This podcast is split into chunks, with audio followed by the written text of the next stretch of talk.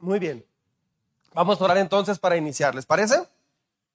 Señor, en esta hora te damos muchas gracias por esta hermosa bendición, este regalo de estar aquí. Te pedimos que nos ayudes a entender la importancia de tu palabra, la importancia de poder estar aquí. Hay muchas personas en el mundo, Señor, que no, no tienen esta oportunidad y nosotros tenemos esta oportunidad aquí en México. Te lo pedimos, Padre, por favor, ayúdanos y te necesitamos. En el nombre de Jesús. Amén. Muy bien. ¿Para qué estoy aquí en la tierra? Ayúdenme a estar sentados, por favor, y no estarnos moviendo mucho. Ah, el día de hoy, el día de hoy vamos a, a continuar con el tema de la semana pasada.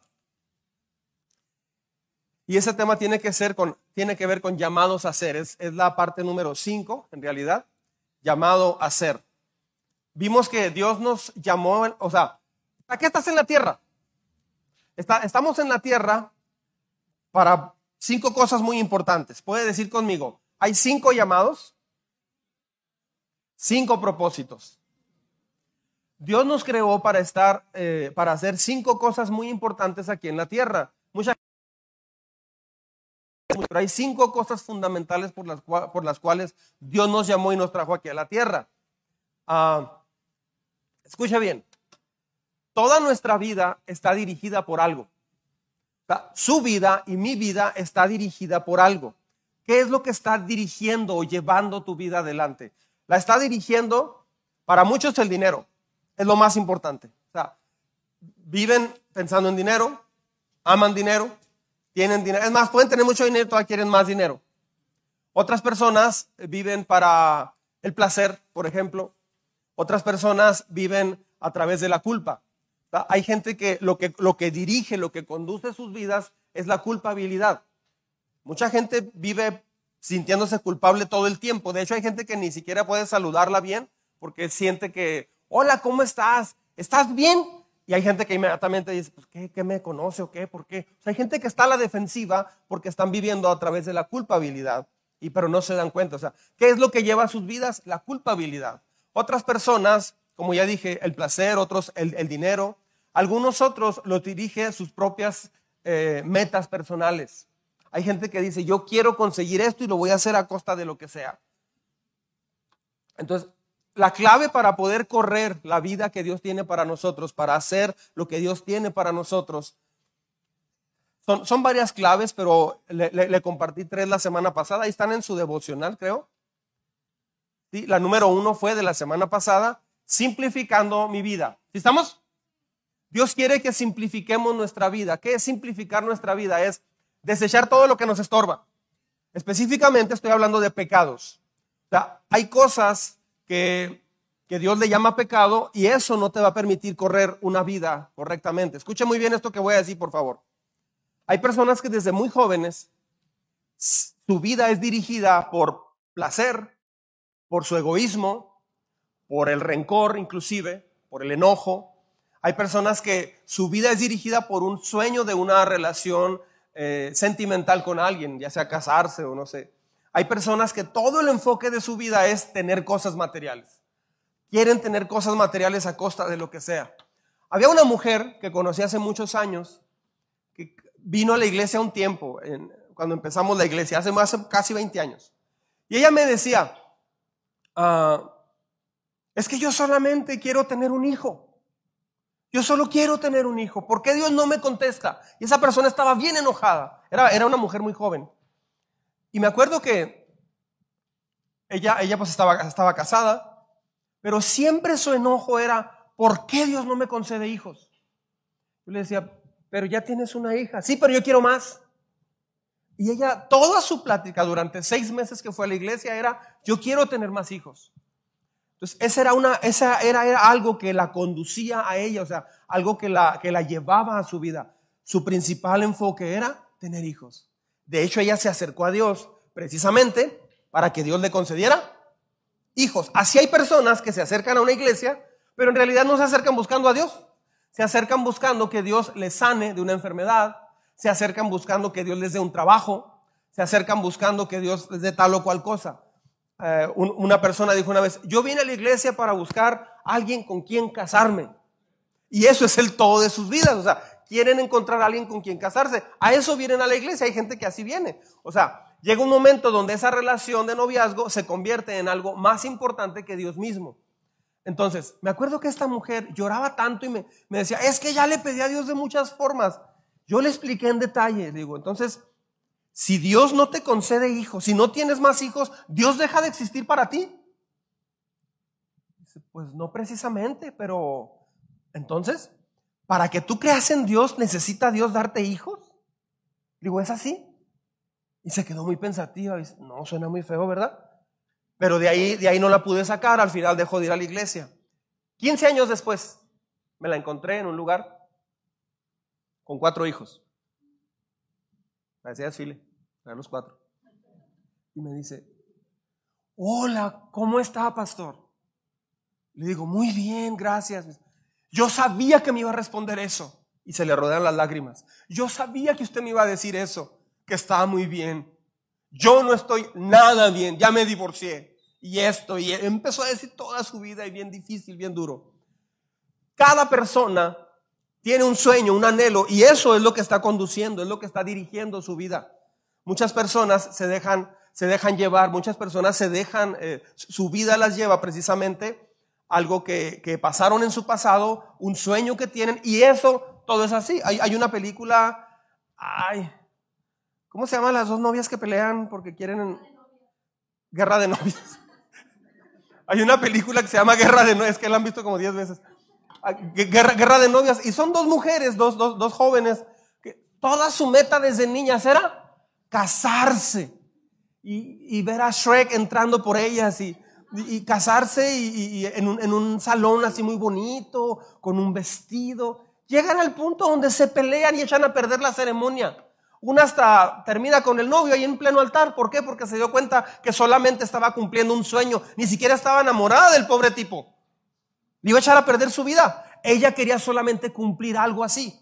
Entonces, hay cosas, eh, hay personas que están viviendo para, para el placer, lo mencioné ahorita. Hay personas que viven para algo material, es lo más importante. Hay personas que han desarrollado algo en la tierra que es lo más importante para ellos. Hay una misionera que conocí, Amy Millikan, se llama ella, de Canadá, y estuvo aquí en México un tiempo, yo, yo conviví con ella, y ella me decía, cuando Dios me llamó a ser misionera, yo estaba becada para una universidad en Estados Unidos eh, por, porque jugaba básquetbol. Dice, ya era muy buena jugando básquetbol. Dice, y bien curioso, yo siendo cristiana, un día cuando Dios fui a, una predica, fui a un, congreso de jóvenes, Dios me llamó a ser misionera y llego a mi cuarto decidida a servir a Dios y está la Biblia y arriba de la Biblia estaba el balón de básquetbol. Dice que esa, esa fue como una fotografía para ella. Dice, wow, la Biblia abajo y arriba el balón de básquetbol. Dije, wow. Y, como, Dios me habló en ese momento. Dice, esas son tus prioridades. Tienes el básquetbol por encima de la Biblia. Pero yo tengo un plan más grande para ti, le dijo Dios. Entonces, hay cosas que necesitamos cortar de nuestra vida. Hay cosas que, necesitamos eliminar. ¿Por qué? La pregunta es, ¿por qué? Dios nunca te va a hablar, Dios nunca va a dirigir tu vida si tú estás haciendo al mismo tiempo tu propio plan tu propia vida. Déjame le pongo un ejemplo. Vamos a suponer que yo tengo diabetes. Traigo 980 de azúcar. ¿Quién trae 980 de azúcar? ¿Cómo ves, Pedrito? Maratona 980 de azúcar. Este, uh, 900, ya, como ya no almorcé, ya bajo a 900. 900 de azúcar. Tengo diabetes, ya tengo muchos problemas de todo tipo y voy y empiezo un tratamiento de nutrición y con un médico y todo. Salgo a caminar a las 5 de la mañana, tres horas y media, tres horas caminando. Voy a, me, voy hasta Chihuahua caminando. Salgo a caminar dos horas y media o tres horas. Llego y me hago mis jugos verdes, tomo mis cuatro litros de agua o tres litros de agua, hago mis 100 lagartijas, Hago todo eso. Hago este, pesas, voy al gimnasio y hago pesas. Vivo para curarme. ¿Por qué? Porque me estoy muriendo. Y eso es durante dos meses completos, pero no veo ningún resultado. Dejo de comer azúcar así de, de golpe, como muchas verduras, frutas y verduras. Este, hago todo eso. Pero es que a las 10 de la noche abro el refrigerador porque digo, ya terminó mi turno de cuidarme, Giovanni. Pues abro el refrigerador y saco un pastel de Julias, Tía Lupe o Costco, según el presupuesto. O de Lesmar, el de tres leches, vale 139 pesos. Y saco un pastel y me echo una rebanada, Miguel, pero de esas que son como familiares. Así. Y abro, Marta, el litro de nieve de nuez. ¿De nuez o de pistache? Pistache. Agarro un litro de, de, la Trebly. Estamos haciendo promoción aquí ahorita, ¿eh? Recuerda, este segmento es traído y, y agarro ese litro de nieve, lo pongo a un lado del pastel y me siento con mi hot dog de Garibaldi, Y o Costco, como quieras. O de los de 15 pesos de aquí. Y me pongo a ver televisión y me como todo eso todas las noches. ¿Qué va a pasar? Que durante el día mi insulina va a bajar, este, el cortisol lo voy a bajar al máximo, va a empezar a sanarse mi cuerpo durante el día, pero en la noche voy a subirlo a 900, hasta 1500 de azúcar, yo creo. O sea, de hecho, cuando me sirvo un café, nomás me pico así le hago así, porque está muy dulce mi sangre. ¿Funciona así? ¿Seré sanado? ¿Podré restaurar mi cuerpo físicamente si hago eso? Durante 10 horas me, cuido o, 14 horas me cuido, pero ya las últimas dos horas antes de dormir, de 10 a 12 de la noche, suponiendo que me duermo a las 12 de la noche, como así todas las noches. Otro día me como unas tres hamburguesas y una banana split. ¿Cómo ves, Israel? Una, una banana split y la última bolita, low fat, yogur low fat. ¿Cómo ve? Lo mismo ocurre en la vida espiritual. Yo puedo decir, sí, te amo, Señor, quiero caminar contigo, esto y lo otro, pero llega un momento donde hay áreas de mi corazón que están dañando mi propio caminar con Dios. Se le llama pecado. ¿Me estoy explicando? Por ejemplo, relaciones íntimas antes o fuera del matrimonio, Dios dice, eso no. Agarrar dinero que no es tuyo, Dios dice, eso no. Enojarte con alguien, juzgar a alguien, Dios dice, eso no. O sea, todo eso es, pura carga adicional que si no se deja eso de tajo, Dios no va a hacer nada en tu vida. Dios, em, ¿por qué vino Jesús y dijo, tengo un plan para ustedes, tengo, tengo la vida eterna para ustedes, voy a perdonar tu pecado, voy a hacer todo eso, pero necesito hacer una cosa. Todo el que quiera venir en pos de mí, solo venga y viva como quiera. ¿Dijo así? No, dijo, arrepiéntase. ¿Arrepentirse de qué? O sea, ¿Por qué necesito arrepentirme? Arrepentirme quiere decir reconocer que estoy viviendo de una manera como a Dios no le agrada. Entonces, mucha gente se ha desanimado de seguir caminando con Dios, de ir a la iglesia. ¿Sabe por qué? Porque estuvieron haciendo ambas cosas. Estuvieron cuidándose de la diabetes, pero al último estuvieron comiendo muchas calorías, muchos carbohidratos. Entonces, te sentías bien por un lado, pero no trataste con las cosas que tenías que dejar. Entonces, ojo, no es cierto que Dios te prohíbe cosas porque le gusta estar prohibiendo. No es cierto. Él te dice, no hagas esto porque tú mismo vas a ser lastimado. Yo me acuerdo cuando a una jovencita, un matrimonio la invitó a vivir a su casa. Eso pasó hace como 10 años aquí. Y esa persona está aquí ahorita. Y la invitaron a vivir a su casa. Es que lo que hemos estado viendo es que Primero debes aprender a dejarte amar por Dios. En segundo lugar, arraigarte y crecer en una familia. Y en tercer lugar, aprender a parecerte a Jesús. Conocí a una, pareja que invitó a una niña a vivir con ellos. Algo le pasó a la niña con sus papás, no sé qué pasó.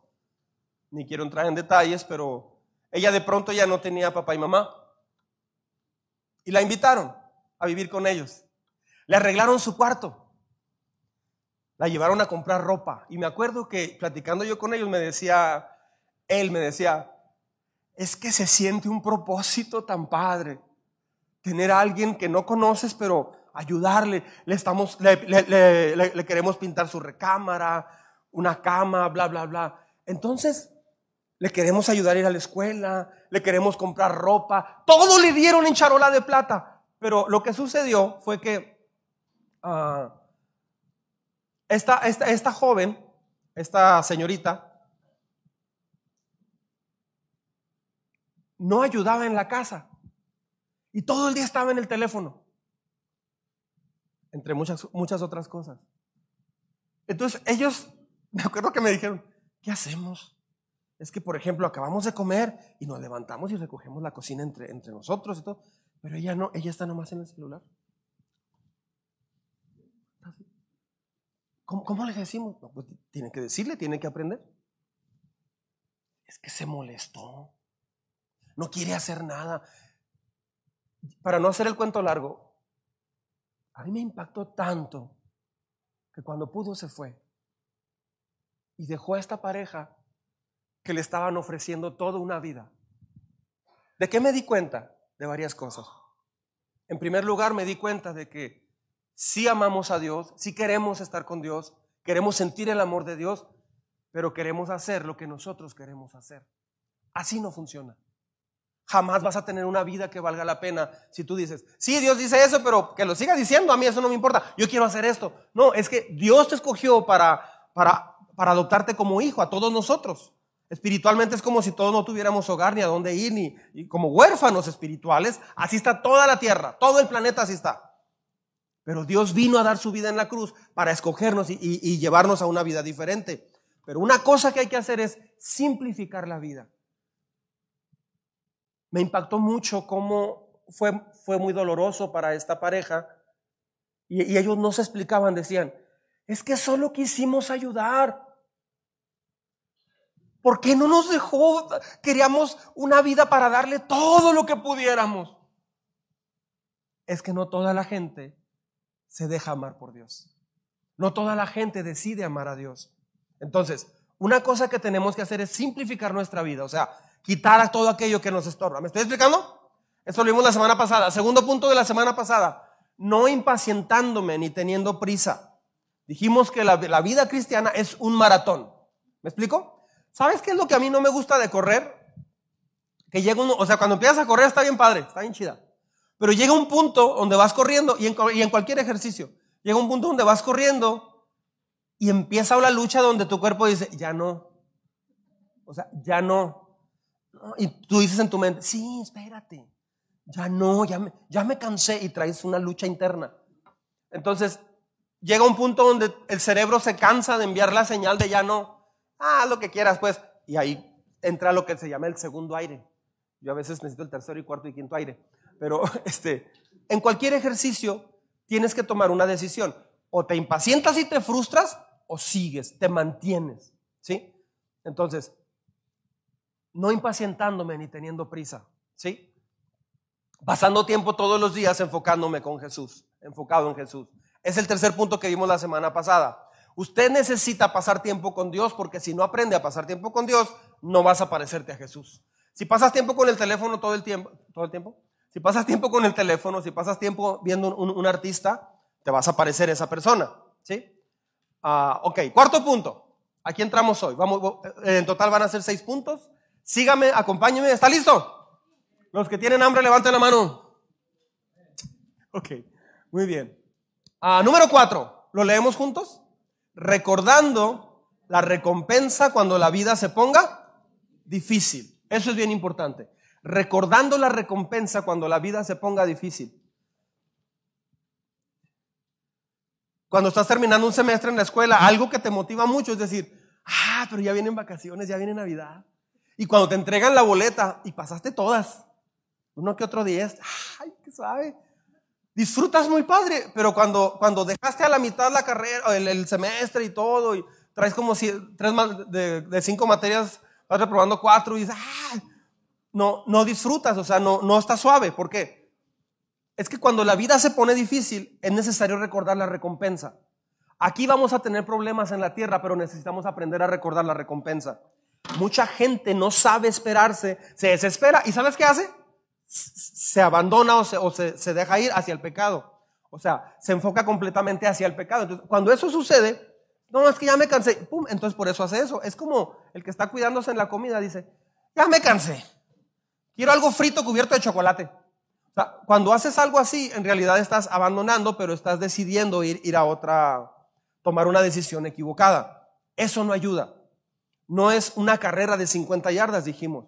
Dios quiere que ah, entendamos esto que voy, a, que voy a mencionar. Mucha atención. Leemos juntos esto, por favor. Si Dios va a hacerte como Jesús, es seguro que va a llevarte a través de muchas cosas que Jesús pasó. Mucha gente no entiende esto. Muchos cristianos se desaniman cuando vienen problemas. Por ejemplo, pregunta, ¿hubo, ¿hubo momentos en que Jesús se sintió solitario? ¿Sí? Pero hay gente que cuando se siente solo, no aguanta ya. Pero Jesús pasó por eso. Entonces, Dios pasó a Jesús por momentos de soledad. ¿Por qué a ti no te habría de pasar por momentos de soledad si te estás aprendiendo a, pasar a, Jesús, a aparecer a Jesús? Esto lo vimos en el devocional la semana, ¿ya se fijó? Hubo ocasiones cuando criticaron a Jesús. Pregunta. ¿Hubo ocasiones donde Jesús fue criticado? ¿Te van a criticar a ti? Pues si a Jesús lo criticaban. Sí, pero hay gente que, ¡y qué gacho! Yo soy cristiano, yo soy buena gente, saludo a los vecinos. ¿Por qué me critican? Eso es natural. Ahorita le voy a explicar más adelante por qué pasa todo eso. Hubo veces en que Jesús fue traicionado. ¿Cree que a usted le van a traicionar? ¿Sí? Hubo tiempos cuando Jesús se desgastó y parece que no, no, no, no sucedía nada. ¿Te irá a pasar lo mismo? Claro que sí. Si Dios no libró a su propio hijo de lo que pasó, ¿por qué te ha de librar a ti de eso? Entonces, hay que aprender a, voltear a Jesús y esperar en la recompensa cuando las cosas se pongan difíciles. Hay muchos creyentes que no son entrenados en esto, al contrario, se les entrena solamente en, viene un problema y, comienzan a declarar o decir que ese problema no existe, que no es cierto, que se va a acabar y, no sé qué tanto. Vi una vez una calcomanía, ya lo he comentado algunas veces, vi una calcomanía que hace cuando eh, eh, hubo aquí mucha violencia, pues igual ahorita hay problemas serios, pero estaba muy marcado en el 2011 o 2010 la, la violencia aquí en la ciudad y en la noche todo el mundo a las 8 de la noche se desaparecía. Las, casas, las calles estaban vacías. Un día vi un carro que traía una calcomanía, un sticker, y decía, la ciudad en la que vivo no es una ciudad violenta. No hay violencia, ni hay, ni hay maldad, ni hay peleas, ni hay asesinatos. Es una ciudad plena en Dios, bendecida, en paz, protegida por Dios, bla, bla, bla, bla, bla. Y, traía un versículo. Entonces, ¿qué es lo que estaba diciendo esa persona? Está tratando, e, esa persona estaba tratando, o la iglesia que promovió eso, o no sé, estaba tratando de decir, aunque se vea violenta la situación, creemos en Dios. Pero una cosa es decir eso, a decir, no, no está pasando nada. Al contrario, es una ciudad bendecida y en paz. Es como si yo dijera, Ciudad Juárez no es una ciudad con malas avenidas. Es la mejor ciudad y, la mejor pavimentación. Ya quisiera Dubai tener nuestro pavimento. O sea, yo no puedo decir algo así porque justo daría eso risa. Entonces, me llamó la atención esa calcomanía. Entonces, si Dios va a hacerte como Jesús, no, no se trata de negar que hay problemas. Más bien es en los problemas aprender que Dios te va a moldear. ¿Me estoy explicando? Entonces, lo peor que puede preguntar todo el mundo es esto. ¿Y por qué me sucede esto a mí? Hace poco comenté que iba en el carro, venía bien contento viendo la luna y meditando, dejé a Alice en, su trabajo, era toda de noche. Yo venía bien contento. Gracias, Señor, por todo lo que me da. Justo cuando venía así, dejé de ver el pavimento por un momento, siempre voy así, checando. Dejé de verlo y caí en un bache. ¡Pum! ¡Pum! Las dos llantas del lado izquierdo, pues se tronaron las dos. Ay, nomás traes una extra. Se tronaron las dos. Qué flojera. A las 6, 10 de la mañana. Ya me orilla a la orilla. A la derecha. Color, carro color blanco claro, orilla a la orilla. Y ya me, me orillé a la orilla. Ya me bajé. Casi limpiando mis lágrimas del momento tan padre que traía con Dios. Y veo la, este, las dos llantas tronadas. Ah, una era la extra ya, ya traía la extra. La, extra se me dobló todo el ring. Dije, mm, o sea, ni extra ni nada. Ay, qué flojera. Y así como que, ¿en qué? En tres segundos se me, se me cambió el panorama. Y luego traía manga corta y ya estaba poniéndose fresco. Me cambió todo el panorama. Entonces, lo primero que tendemos a preguntar es, ¿por qué a mí? ¿Se ha fijado? ¿Por qué a mí? Esa es la pregunta equivocada. Usted que está en casa y nos está escuchando, o que va a escuchar esta, este mensaje a través de Spotify o no sé. Esa es la peor pregunta que podemos hacer. ¿Por qué a mí? La pregunta correcta debe de ser, ¿qué quieres que aprenda de esto, Señor? Que en lugar de por qué es qué, ¿qué quieres que aprenda? Mire, Romanos 8, 17. ¿Está conmigo? ¿O está dormido? Romanos 8, 17. Diga conmigo, Romanos 8, 17. Aquí no pronunciamos ocho, es ocho. Muy bien. Y ustedes juntos, y ustedes no recibieron un espíritu que de nuevo los esclavice al miedo, sino el espíritu que los adopta como hijos y les permite clamar, Abba Padre. El espíritu mismo le asegura a nuestro espíritu que somos hijos de Dios. Fíjese bien, ¿eh? aquí va lo bueno. Y si somos hijos, ¿qué dice? Somos herederos. ¿Hasta aquí estamos bien? Porque los herederos son los hijos. Luego dice, herederos de Dios y coherederos con Cristo. Pues, aquí va, si ahora sufrimos con Él, también tendremos parte con Él en su gloria. Aquí dice, si ahora sufrimos con Él. O sea, hay una doctrina o a veces el enfoque es, ah, no debe pasarme esto porque yo creo en Dios. Es más, de hecho hay gente que dice, mire pastor, me chocaron y saliendo a dos cuadras de la iglesia, es lo que más me impresionó. O sea, ¿cómo? Dios dice, ven a la iglesia, alaba mi nombre, aprende de mi palabra y te prometo que nadie te chocará. Dice eso. Y mire, pastor, ¿ya ve el retiro tan padre que tuvimos? Pues al lunes siguiente me despidieron, así mire, de patitas en la calle. Me quedé sin trabajo y lo que hay viene en Navidad. ¿Dónde trabajabas? Eh, en Twitter. Entonces, este, ¿qué pasó? No, pues, este, me quedé sin trabajo y bien difícil. Justo cuando en la noche anterior mi esposo y yo, pastor, o sea, mi esposo y yo, le dije, ¿quieres unas paletadas? No, justo cuando le dije, vamos a consagrarnos, Cosiri. Vamos a consagrarnos. Vamos a meternos con el Señor. Vamos a entregarle nuestra vida al Señor. Órale. Justo nos pusimos de acuerdo en eso. Al día siguiente me corren. ¿Por qué? Hay gente que dice, mire, qué interesante. Íbamos a tener un congreso de hombres aquí y me chocaron. Todo el frente del carro se hizo pedazos. Un día antes del congreso. Este, cuando llegué, no faltó quien dijera, y un día antes del Congreso. y al pastor. Usted que trae toda la organización y todo el... Algunos tenían, fue el diablo. Y otros decían, ¿y, qué pasó? ¿Dios no lo protegió? Eso es lo que sale inmediatamente. Se quebró el brazo, válgame. Pues con eso estaba, estaba leyendo la Biblia, estaba consagrándose el muchacho. ¿Por qué se quebró el brazo? ¿Por qué pasan esas cosas? O sea, eh, la gente no relaciona que, o sea, la gente piensa que por ser cristiano no te puede pasar nada malo. Eso es totalmente falso. De hecho, ¿a quién le pasó lo más malo? A Jesús. Jesús pasó por muchas cosas tremendas, horribles. Ahora, Dios es poderoso, entonces ¿qué es lo que va a hacer Dios? Usa las cosas que, que pasan acá en el mundo para voltearlas y que usted crezca y aprenda y se parezca más a Jesús. Si no hay dolor, no hay recompensa, dicen los que hacen ejercicio. Esto es parte de la vida, no se sorprenda cuando la vida se ponga difícil. Ah, mucha gente a veces lo que hace es se pone una máscara y dice aquí no pasó nada, todos estamos bien. Este, ah, mira, te robaron tu carro. Ah, no, sí, todo, todo bien, estoy acostumbrado. No sé qué esto y lo otro. Pero por dentro empieza un huracán a formarse de, dudas, de cuestionar a Dios. Entonces, mucha gente dice, yo no necesito restauración. Todo mundo necesita restauración. Le voy a decir por qué. Porque todos tenemos un corazón roto. Todos tenemos una, un cerebro, una mente rota que tiende a lo malo. Todos, todos sin excepción. De hecho, empezando por mí. Sí, entonces, cuando alguien dice, no necesito ser restaurado, esa es la gente que más necesita ser restaurada. Porque yo no necesito a Dios para que venga y me sane y no sé qué, yo mismo puedo. Esa es la gente que más va a necesitar. ¿Por qué?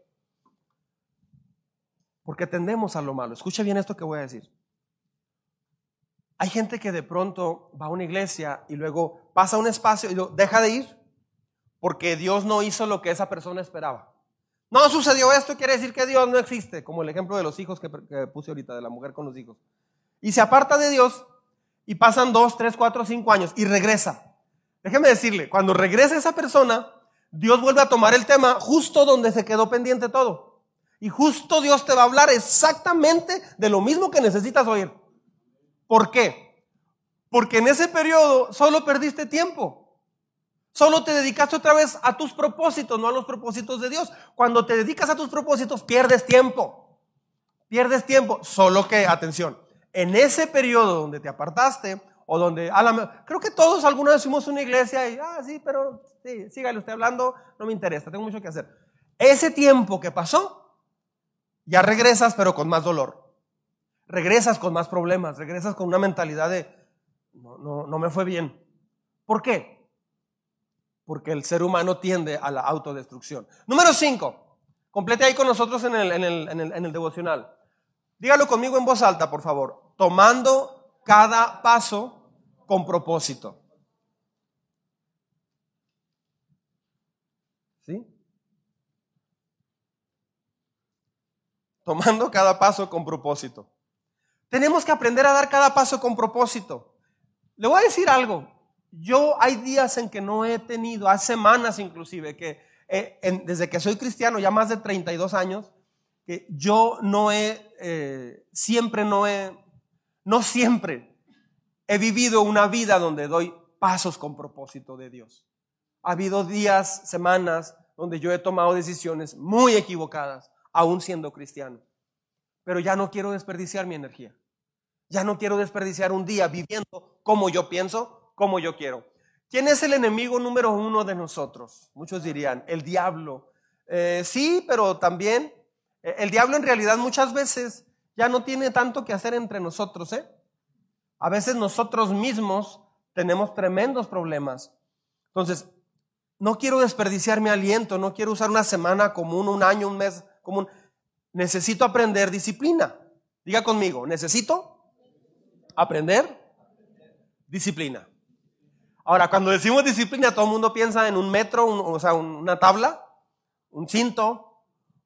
A algunos tal vez les viene la idea de dos bloques, un niño en, afuera del salón de clases con dos bloques eh, cargando uno en cada mano.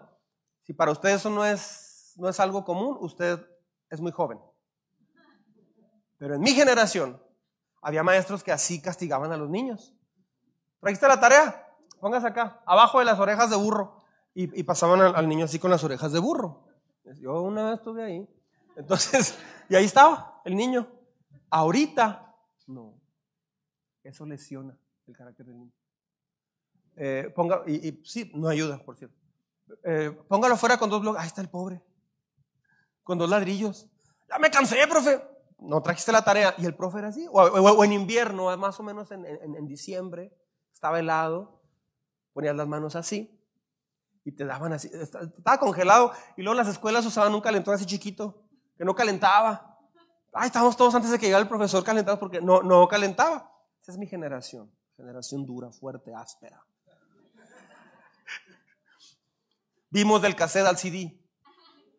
Vimos todos los challengers y todos los Discoveries y todos esos. Ponías así y te pegaban, te castigaban. Ok, mucha gente, mucha gente relaciona la disciplina con castigo. No, disciplina es más bien formación. Disciplina es, tiene que ver con ayudar a la persona a que desarrolle hábitos nuevos. Por ejemplo, hay personas que son buenas para criticar. ahí va la presumida. Hay personas que todo el tiempo están criticando. Una vez me dijo una mujer casada, digo, pastor, en la iglesia me la paso criticando a todo el mundo entonces.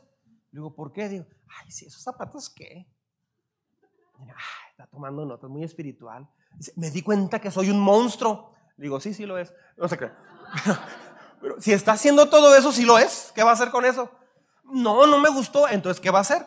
Es que no nos damos cuenta, pero vivimos a veces de una forma muy equivocada. Entonces tenemos que aprender dominio propio. Mire, cuando una persona ah, quiere hacer algo que valga la pena, tiene que aprender a hacer una cosa. Se lo voy a decir de una vez. Tiene que aprender, si quieres ser la persona que Dios quiere que sea, tienes que aprender a negarte a lo que tú quieres. No siempre puedes hacer lo que tú quieres. De hecho, la lucha más fuerte es o hago lo que yo quiero o hago lo que Dios quiere que haga. Eso se le llama, cuando hago lo que yo quiero, se le llama pecado. ¿Ok? Este, vamos a hablar de Michael Phelps. ¿Quién sabe quién es Michael Phelps? ¿Sí? Vamos a hablar de Tiger Woods. ¿Quién sabe quién es Tiger Woods? Un, golfista, yo lo entrené de niño. Y este, una vez le preguntaron a, Tiger Woods, ¿cómo fue que hiciste ese tiro? O sea, estaba el, parque así, el, hoyo, todo el campo, pero todos tiraban para acá y luego de aquí tiraban para la derecha porque era una L y aquí había unos árboles muy grandes. ¿Saben qué hizo este hombre? Es uno de los tiros más famosos de la historia. Le pegó con tal efecto y con tanta fuerza que en lugar de llegar hasta acá, mejor cortó camino, pasó por todo arriba de los árboles y cayó muy cerca de la bandera, del hoyo. Muy pocos han hecho eso, muy pocos. Un día me invitó el pastor Ike a jugar golf. Yo, pues, como él pichaba, y era en el paso, está más barato, pero él pichaba. Y fuimos y él, me estaba enseñando y, luego me, decía él, ay, Dios te bendiga si estás viendo este video. Ah, decía, regla número uno, llegamos a un lugar donde estaba un estanque de agua. Entonces ahí dice, yo voy a jugar seguro. Yo pego lado derecho, rodeo parque con cuatro golpes. Yo le dije, yo mexicano no rodeo, yo cruzo arriba de agua. Y luego me dice, ah, regla número uno de golf. Agua atrae pelota. No puede pasar arriba de agua si, si es principiante. Le digo, no, pasa a ver que sí. Pues ahí pongo mi pelota. ¡Pum! Sí, cayó, le pegué más. Perdí cinco pelotas ahí. Ay, ¿me vendes una pelota a un dólar? Se me acabaron mis pelotas. Entonces decía, sí, eh, agua tiene magnetismo, a menos que sea muy bueno. Pero tú no, tú no puedes. Ah, le dijeron a Tiger Woods, ese tiro, ese tiro, ¿qué? Muy pocos han hecho ese tiro en la historia del golf. Y le contesta Tiger Woods, dice, es que ustedes ven el resultado, pero no vieron el entrenamiento ni el proceso. Cuando en una semana normal, en un día de entrenamiento normal mío, yo me pongo a practicar tiros así, dice, llego a tirar hasta mil veces Mil pelotas estoy golpeando, mil pelotas en una tarde, en una mañana. Dice, es difícil cuando ya tienes las manos llenas de sangre por tanto, tanta práctica. Y le dijo el entrevistador, ¿es en serio? dice, sí. Sí. A veces termino con las manos llenas de sangre, porque me salen ampollas, ampollas sobre las ampollas, y se me revientan y me sale sangre. Así, dejo los bastones a veces llenos de sangre. Dice, pero la gente solo ve el juego del abierto de Estados Unidos. No ven lo que está atrás. ¿Y cuánto tiempo tienes jugando? Dice, desde niño. Mi vida es el golf y los bastones de golf. Y tus amigos, ah, he renunciado a muchas cosas. Exacto. Michael Phelps, por cinco años todos los días consecutivos. Cinco años. 365 días del año nadó dos o tres horas. Todos los días, todos los días, todos los días. Cuando alguien dice que va a ir a las Olimpiadas desde niño, gimnasia, atletismo, lo que usted guste y mande, la gente renuncia a muchas cosas. ¿Me estoy explicando? Pero son cosas aquí más o menos terrenales. ¿Me estoy explicando?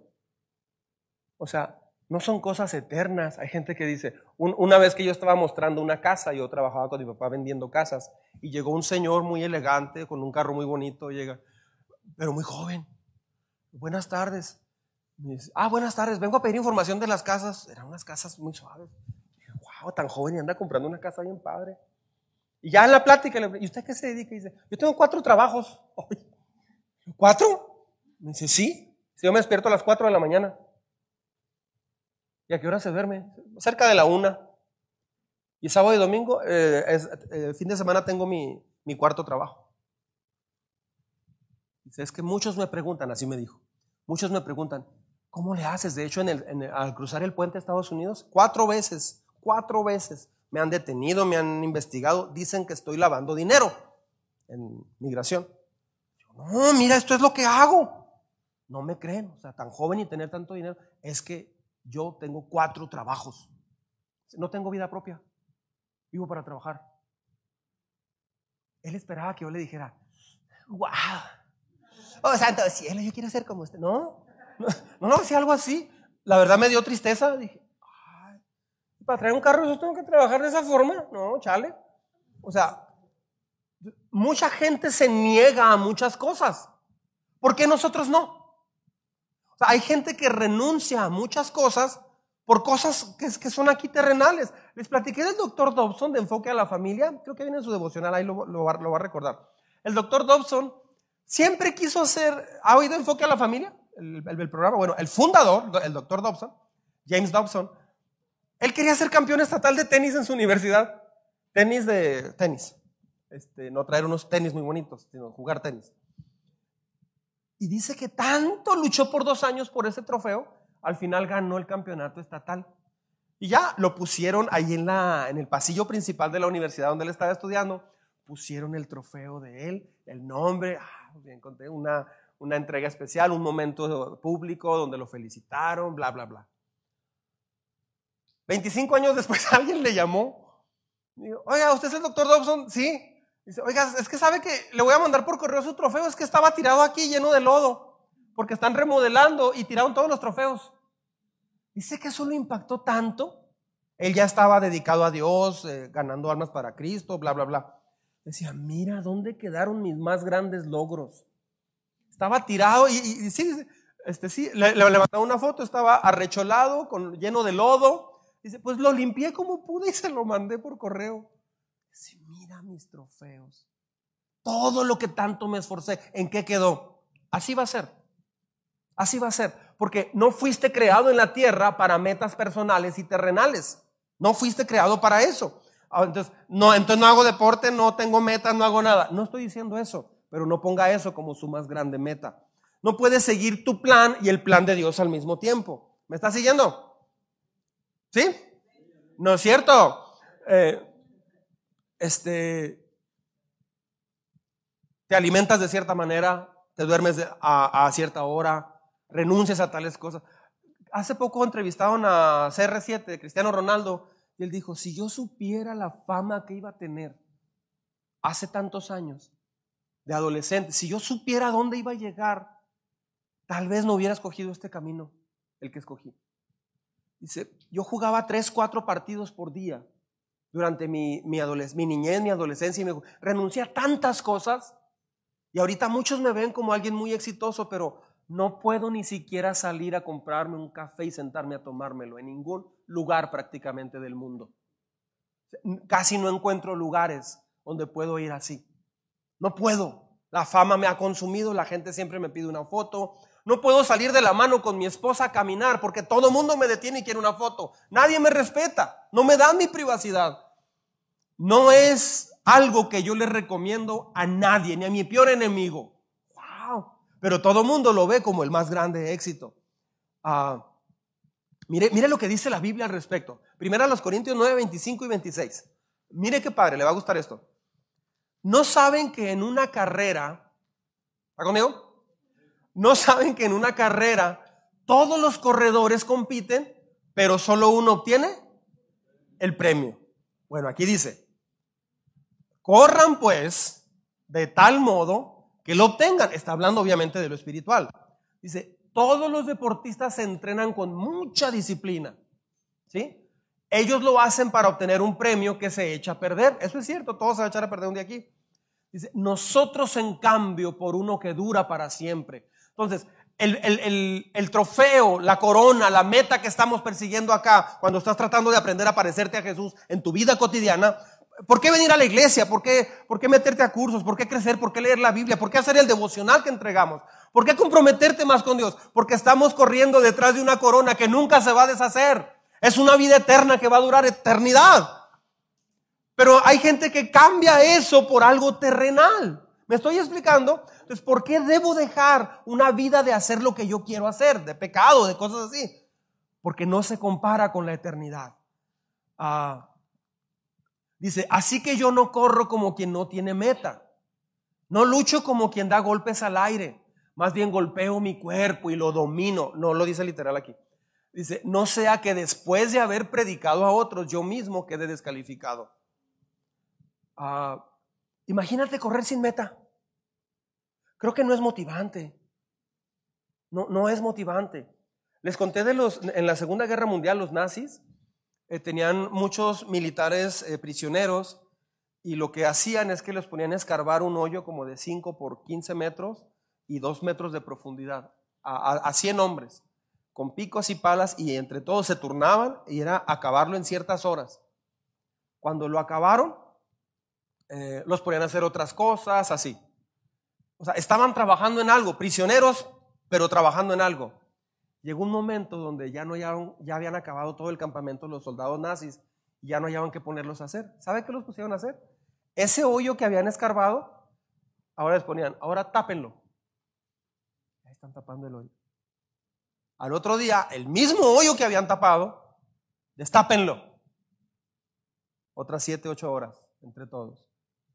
Antes todo estaba bien porque por lo menos ayudaban en otras cosas. Una vez que empezaron a hacer ese trabajo sin un propósito, era algo muy tonto nomás escarbar y volver a tapar. Así durante dos semanas, algunos empezaron a suicidar. Entonces, Dios no nos creó para vivir sin un propósito. Para, imagínate correr sin una meta. Imagínate, Pedro, correr sin una meta. ¿Y cuánto le falta? No, quién sabe. ¿Y cómo va? Voy ganando. ¿Pero cuál es la meta? ¿Cómo se acaba ganando? No, pues no, no, no, no sé, pero ahí vamos, ahí vamos. Es como Forrest Gump, salió corriendo un día. O sea, no tiene ningún sentido. Mire lo que dice Hebreos 12, del 12 al 13. ¿Sí? Por lo tanto, renueven las fuerzas de sus manos cansadas y fortalezcan sus rodillas debilitadas.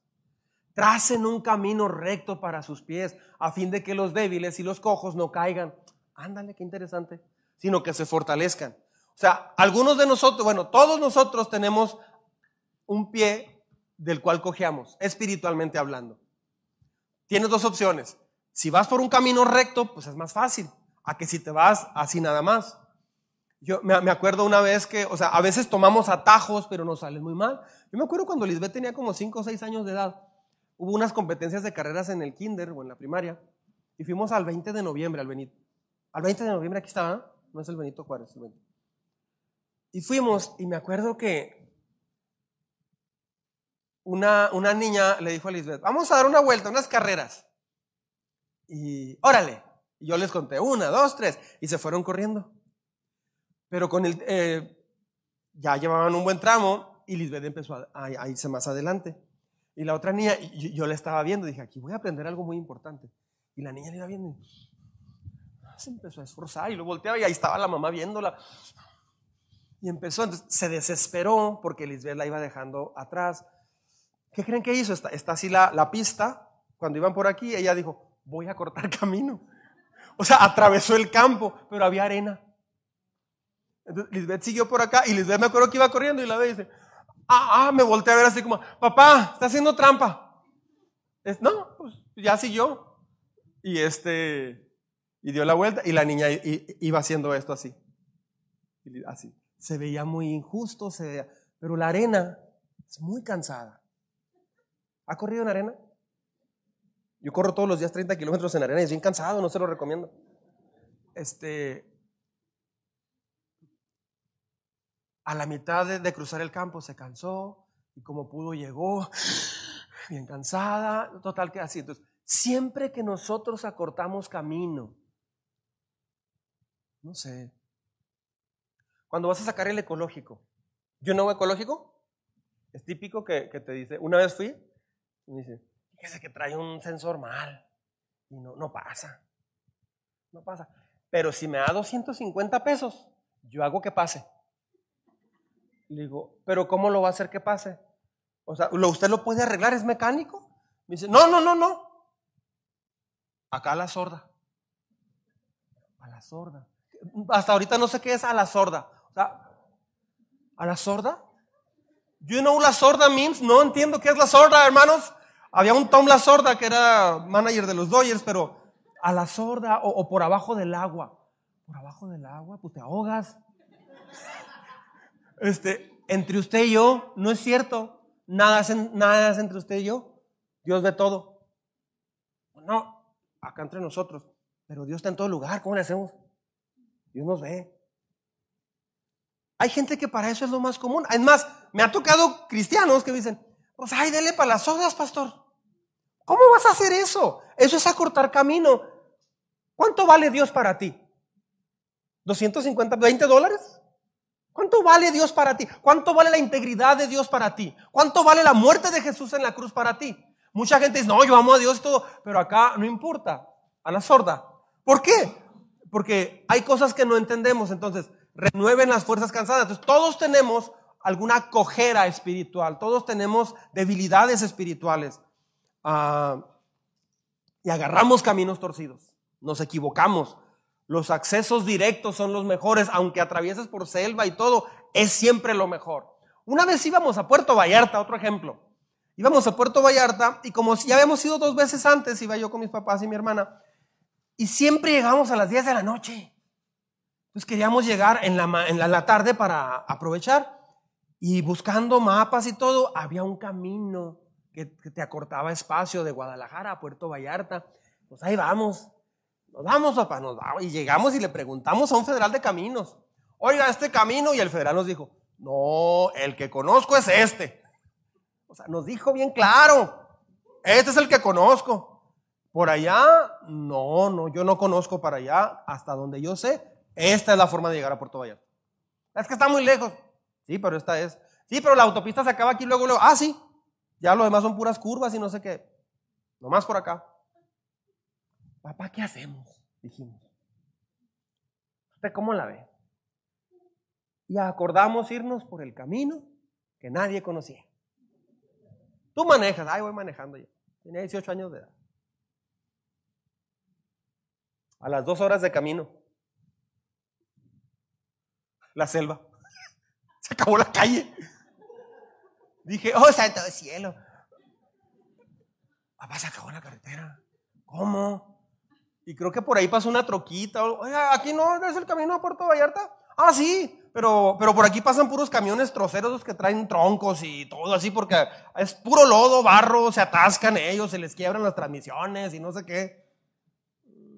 Pues ya llevamos dos horas, nos regresamos otras dos horas, más las cinco que nos faltaban. Vamos a las cuatro de la mañana, amaneciendo al otro día. O sea, nos fue muy mal. Entonces, Dios a veces te dice, no, por acá, Señor, pero quiero acortar camino. Espérate, Señor, es que quiero ya. Mira, fulano ya tiene novio. Digo, fulano ya tiene novio. Este, o fulano ya tiene novia. ¿Por qué yo no? Espérate, Señor, necesito una pareja. ¿Cómo ves? ¿Sí? Pues sí parece maniático, pero yo pienso que sí. Yo lo arreglo. No, o sea, espérate. En la, en la carrera todos tenemos algo de, de donde cojeamos y batallamos espiritualmente. Entonces, a, veces las emociones no funcionan, a veces eh, tenemos problemas relacionales, a veces tenemos de todo tipo de problemas y vamos cojeando. Entonces, batallando para caminar espiritualmente y aparte, queriendo tomar camino, acortar camino, nos va a ir muy mal. Aprenda a dejarse llevar por Dios y su vida va a ser increíble. Tal vez hasta ahorita tu vida no te ha gustado, tal vez sientes que Dios te abandonó. No es así. Dios te está ahorita no viniste porque alguien te trajo o porque usted vino. Viniste porque Dios quería decírtelo de frente a través de mí. Te amo y tengo un plan precioso para tu vida. Déjame mostrarte lo que soy capaz de hacer, dice Dios. Todo el mundo camina cojeando o batallando. Último punto. Saber que lo que no termine, Dios lo hará. Eso me encanta a mí. Saber que lo que no terminé, o sea, en mi vida, Dios lo va a terminar.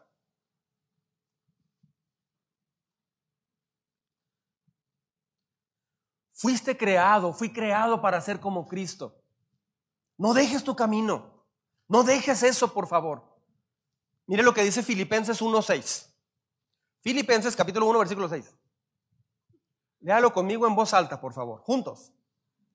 Y estoy seguro de que Dios, quien comenzó la buena obra en ustedes, la continuará hasta que quede completamente terminada conmigo. El día que Cristo Jesús vuelva. Entonces va a volver. Ajá. Jesús va a volver a la tierra o usted se va a encontrar con él. Esta noche, a las 11:47 de la noche, usted pudiera morir yo pudiera morir. Tal vez el próximo domingo ya no me van a ver o yo no los voy a ver. Puede ser en cualquier momento que podemos partir de esta tierra. Pero ¿qué día va a ser ese cuando, cuando vayas al cielo? ¿Qué día va a ser cuando vayas al cielo? Va a ser increíble para quien entendió para qué está aquí en la tierra. ¿Por qué está dando esta serie, pastor? Porque me interesa que usted no viva para usted mismo. Me interesa que viva para lo que Dios lo trajo a la tierra, porque así, cuando, cuando viviste para Dios en la tierra, estás listo para vivir con Dios en el cielo. Cualquiera de las dos cosas, ya sea que Jesús venga o que tú mueras. Ahorita Dios es invisible para nosotros, no lo vemos, pero un día tus temores últimos se van a ir. Tu dolor final se va a acabar, tus miedos, tus fallas, tus debilidades, tus inseguridades, Dios las va a acabar. Aquí nadie termina el proceso de salvación. Un día Dios va a completar ese proceso en tu vida y vas a reflejar la gloria de Dios porque vas a ser eh, glorificado como Jesús, no siendo Dios, pero con un cuerpo así, así nuevo. Yo no soy lo que debería ser.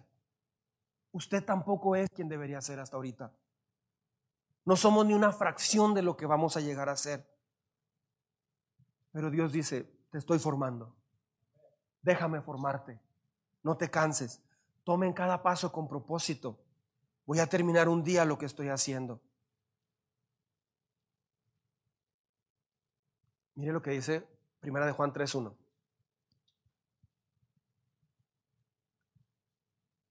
Primera de Juan 3, 1 al 3. ¿Sí?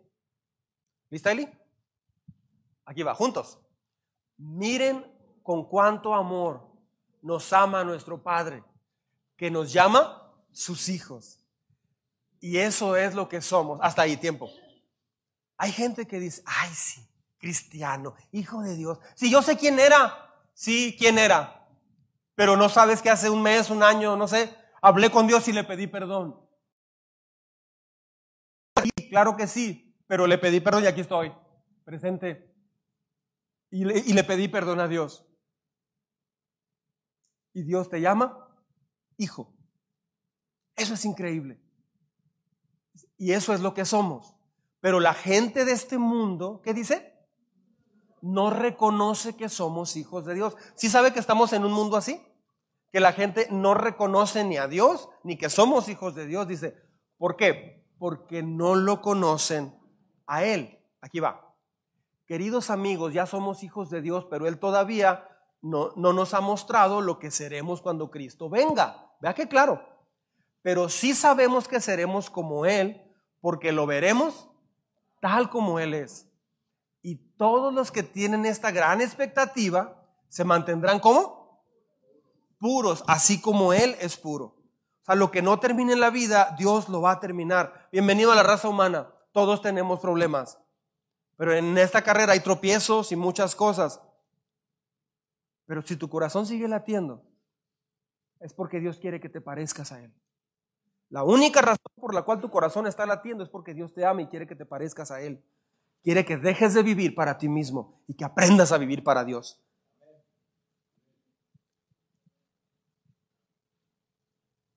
Nunca es demasiado tarde para comenzar.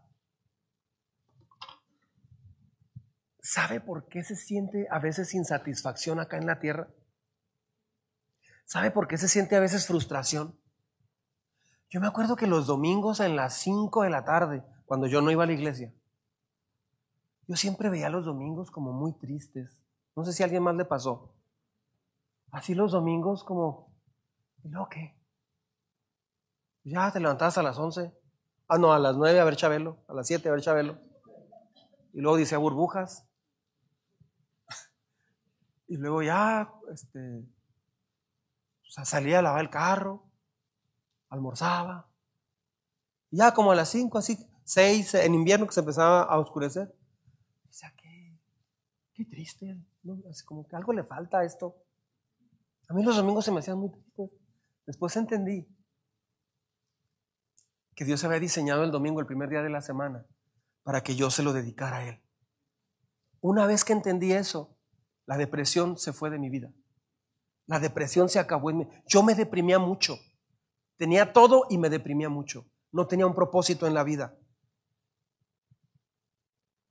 ¿Por qué sentimos descontento e insatisfacción? Porque no fuiste creado para estar en la tierra. Estamos de paso. Porque la gente dice, me compré un carro. Y luego dice, ah, sentí bien padre comprarme un carro. Si me compro otro carro, voy a sentir más felicidad. ¿Me explico? Este, pero no, el segundo carro no te da eso. Y el primero, de hecho, se te olvida al mes. Ah, pues, tengo que cambiar el aceite. O sea, lo, que tanto te gusta al principio se convierte en un problema y, en algo común. ¿Por qué pasa eso? Porque no fuiste diseñado para estar en la tierra, no tienes arraigo en la tierra. Yo me acuerdo cuando conocí a mi esposa, que éramos, no, éramos en el TEC de Juárez, dije, yo me siento muy vacío, así, así. Creo que necesito que me apapache. Necesito un amor, necesito una relación de pareja, necesito una novia que venga de Dios. Y sin, y sin ser cristiano yo le dije, Diosito, mándame una novia que venga de ti. Y conocí a Perla. Ese primer año yo viví un amor con Perla muy bonito, una relación de noviazgo muy especial para mí. Y Perla era todo en mi vida. Pero como al año eso se empezó a, acabar. ¿La dejé de amar? No. Pero es que yo había pensado que ella iba a llenar todo mi vacío, toda mi vida. Y no fue así. Al año y medio me acuerdo que fue cuando me acerqué a Dios. Y entonces Perla me preguntó una vez, ¿vas a venir? Este, híjole, es que es viernes y hay reunión de jóvenes de oración. ¿Y el domingo qué vamos a hacer? Yo pasaba el domingo desde temprano y nos íbamos no sé, a pasear, al paso, no sé. Digo, ah, es que a las 10 empieza la escuela dominical y luego es el culto y luego en la noche hay reunión de jóvenes. Pero si puedo, voy. Perla se quedó así. ¿Quién me robó a mi amor? Y me acuerdo que Perla me decía, vamos a ir a esta actividad de la escuela. Le digo, no, ¿por qué? Vamos a decir, vamos a ir a, un antro. había un baile, un antro. No, es de la escuela. ¿sabes que No sé qué me pasó. No sé qué me pasó ni qué me hicieron. Pero algo cambió adentro y no te lo puedo explicar. Me siento mal. Fui con mis amigos el otro día y estaban tome y tome y todo. Estaban diciendo una bola de cosas que me sentí tan mal. Pero yo así era porque, ya me, porque ahora me siento mal. Algo pasó y no me lo puedo explicar. Alguien intervino mi corazón y no supe ni cómo. Y me acuerdo que Perla me dijo, me vas a dejar ir sola. Yo era muy celoso. O sea, ¿cómo? Sí, sí, sola. Entonces, voy sola.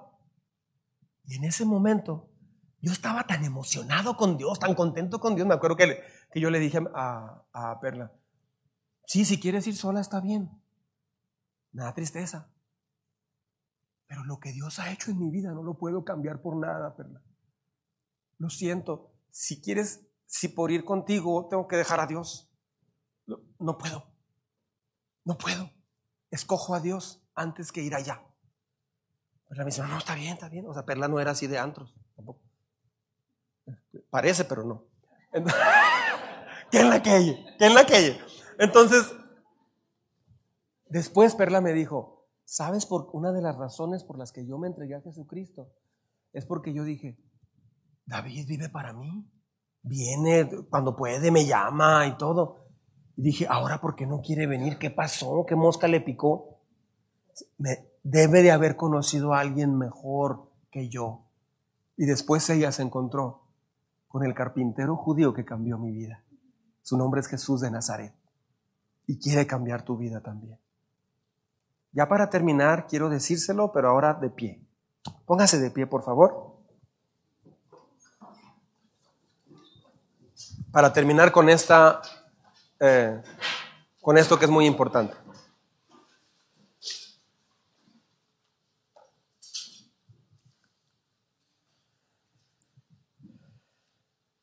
Voy a pedir que ponga mucha atención a lo que voy a decir. Mucha, pero mucha atención.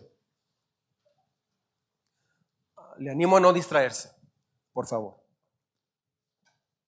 Hay una antigua historia de un misionero que dedicó muchos años a servir a Dios.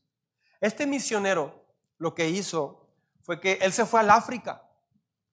O sea, era un joven estadounidense y, se encontró con Dios una vez, le entregó su vida a Jesús, empezó a ir a una iglesia, todo lo que hemos visto acá. Se arraigó, empezó a crecer, bla, bla, bla.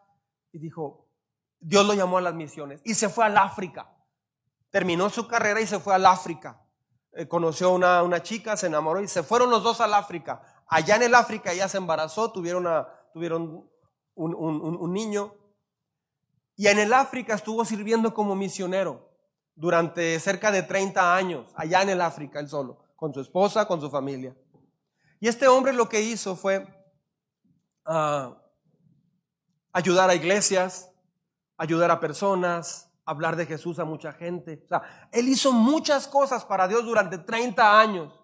Plantó varias iglesias, ayudó a muchos pastores del África, viajó por todo el África hablando de Jesucristo. Fue, fue increíble lo que, lo que hizo este hombre. Resulta que este misionero, con el tiempo, su hijo enfermó de malaria y murió allá en el campo misionero. Y su esposa, pues ya después de 30 años, falleció. No sé de qué, pero falleció.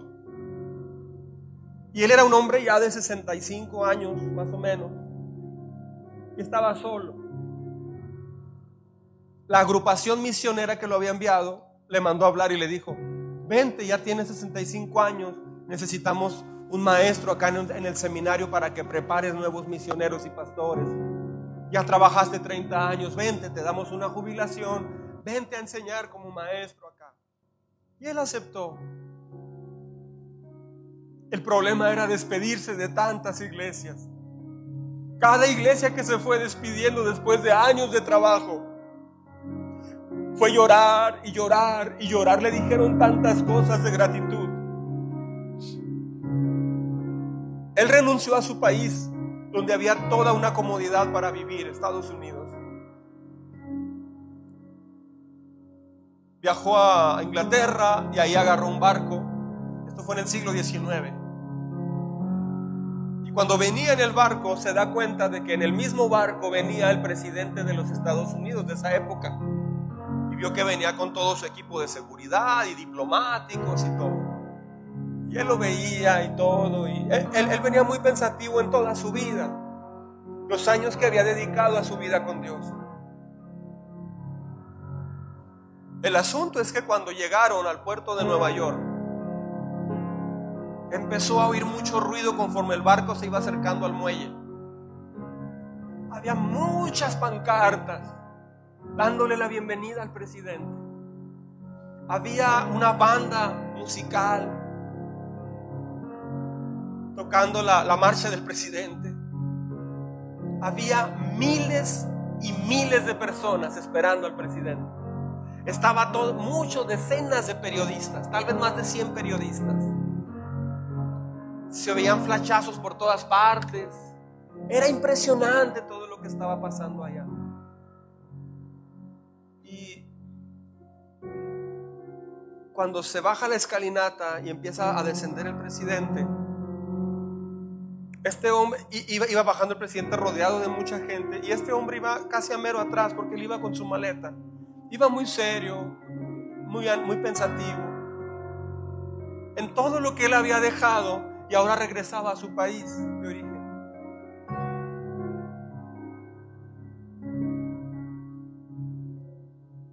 En dado momento soltaron muchos pedacitos de papel y volaban tipo confeti. Se veía todo aquello impresionante y una manta con, con letras gigantes que decía, bienvenido a casa, señor presidente. Y ya bajó todo, todo el mundo, aplaudían, y este hombre baja del barco solo y nadie lo recibió. Nadie lo recibió. Se fue caminando, bajó por la escalinata del barco y se fue caminando por las calles de Nueva York. Se perdió entre las calles de Nueva York hacia a la central de autobuses. Y iba pensando, ¿cómo yo di mi vida a Dios? nadie me recibió así. Mi hijo murió por haber ido al África a ganar almas para Jesucristo. Nadie me recibió.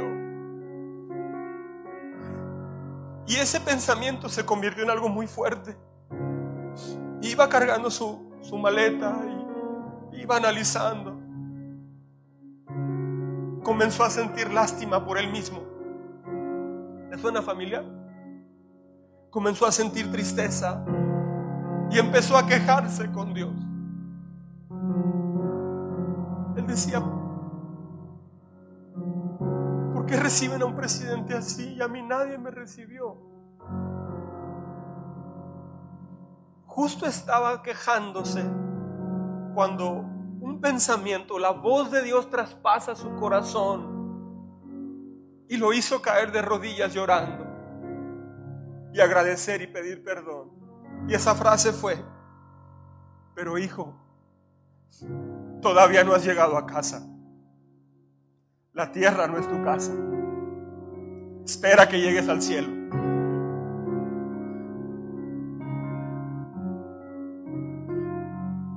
Debemos aprender a confiar en Dios cuando las cosas aquí se pongan difíciles. No estamos en casa. No estamos en casa pero vamos a casa.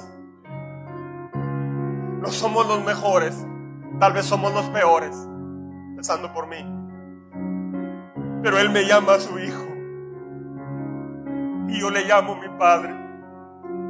Tal vez hemos vivido días sin propósito, feos. Pero ¿qué importa si el juez supremo me perdonó y me levanta? Y cuando voy corriendo esta carrera, Él va junto a mí gritándome, vamos, dale, tú puedes. Necesitamos tanto al Padre corriendo a nuestro lado. A veces sentimos resentimiento o tristeza al ver el éxito terrenal de otras personas y decimos, Señor, él, copió en el examen, porque recibe mención honorífica o él hizo trampa en esto, porque tiene ese puesto de trabajo o porque tiene tanto dinero si es resultado de un fraude. ¿Por qué? No estamos en casa todavía. Aquí pasan esas cosas. Pero un día vamos a recibir una corona y nos vamos a acordar de todo esto que pasamos que nadie se canse de correr esta carrera en la que te pareces a Jesucristo. Si algo debemos tener bien claro, es que necesitamos a Dios. Si alguien piensa que no necesita a Dios, está cometiendo un grave error. Él te ama. Tiene una familia como esta que te ama y quiere que seas parte de ella. Y Él quiere que aprendas a parecerte a su hijo. pero todavía no has llegado a casa. Espera aquel día glorioso. Vive por aquel día glorioso, porque se acerca más rápido que nunca.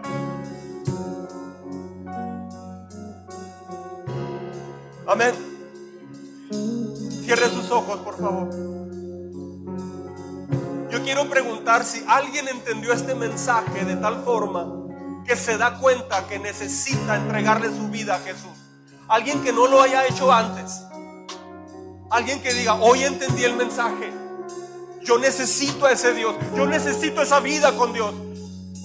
Alguien que tenga los pantalones para decir, no me importa mi pasado, no me importa si, si tengo dudas de no me importa si lo que me importa es que quiero conocer y encontrarme a ese Dios.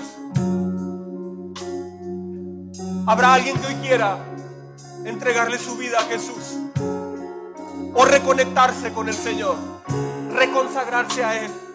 Hágamelo saber levantando su mano. Dios te está llamando. Dios te está llamando. ¿Habrá alguien más que quiera tomar esta decisión? Bien, sígame en oración ahí donde está, por favor. Yo quiero guiarle en oración ahí donde está. Sígame en oración, por favor. Señor Dios, en esta hora te pido que me ayudes. Todo el mundo sígame en oración. Necesito de tu ayuda, Señor. Necesito de ti. Hoy me doy cuenta que tú me estás alentando en cada etapa de mi carrera. Y cuando tropiezo, no me condenas, me levantas. Porque tú crees en mí, crees que yo puedo hacerlo porque soy tu hijo. Aunque a veces yo no crea que pueda. No quiero desperdiciar el resto de mi vida, Señor. Ya me han pasado muchas cosas. Ayúdame a quitar de mi vida lo que no es importante, lo que me frena, lo que me detiene, especialmente los pecados que me hacen tropezar. Quiero encontrar un lugar especial donde buscarte ahí en mi casa o donde vivo. Señor, enséñame a que cuando la vida se ponga difícil, quiero aprender a recordar la recompensa que viene un día. Señor, ayúdame a recordar que tú pasaste por esto. Hazme fuerte. No permitas que caiga. Tal vez mi pasado no es bueno, pero mi futuro puede ser diferente en tus manos. La decisión es mía. Y tú, Señor, quieres que tenga un futuro diferente al de mi pasado. Un día, Señor, un día te voy a ver cara a cara. Vamos, dígaselo. Un día te voy a ver a los ojos. Un día me voy a encontrar contigo tarde o temprano. Quiero estar preparado para ese día.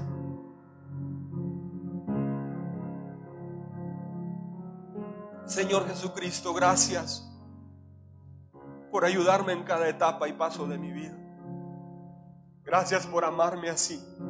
Dígale, vamos. Gracias por amarme así. Gracias. Eres el papá que tanto he buscado. ¿Puede decirle eso a Dios? Nadie tuvimos un papá perfecto y nadie somos un papá perfecto. Nadie. Él sí lo es. ¿Puede decirle esto conmigo a Dios? Gracias, Señor, por ser el papá que tanto he necesitado. Por ser el papá que tanto he buscado. Ven y llena mi soledad.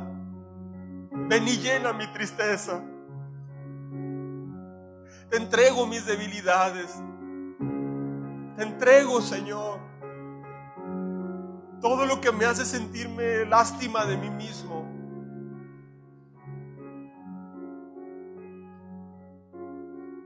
Y olvido que tú eres mi papá. Gracias. Gracias por ir a un lado mío y levantarme una y otra vez. No hay nada más que pueda desear o pedir, sino solo vivir en tu presencia. Amén. Amén.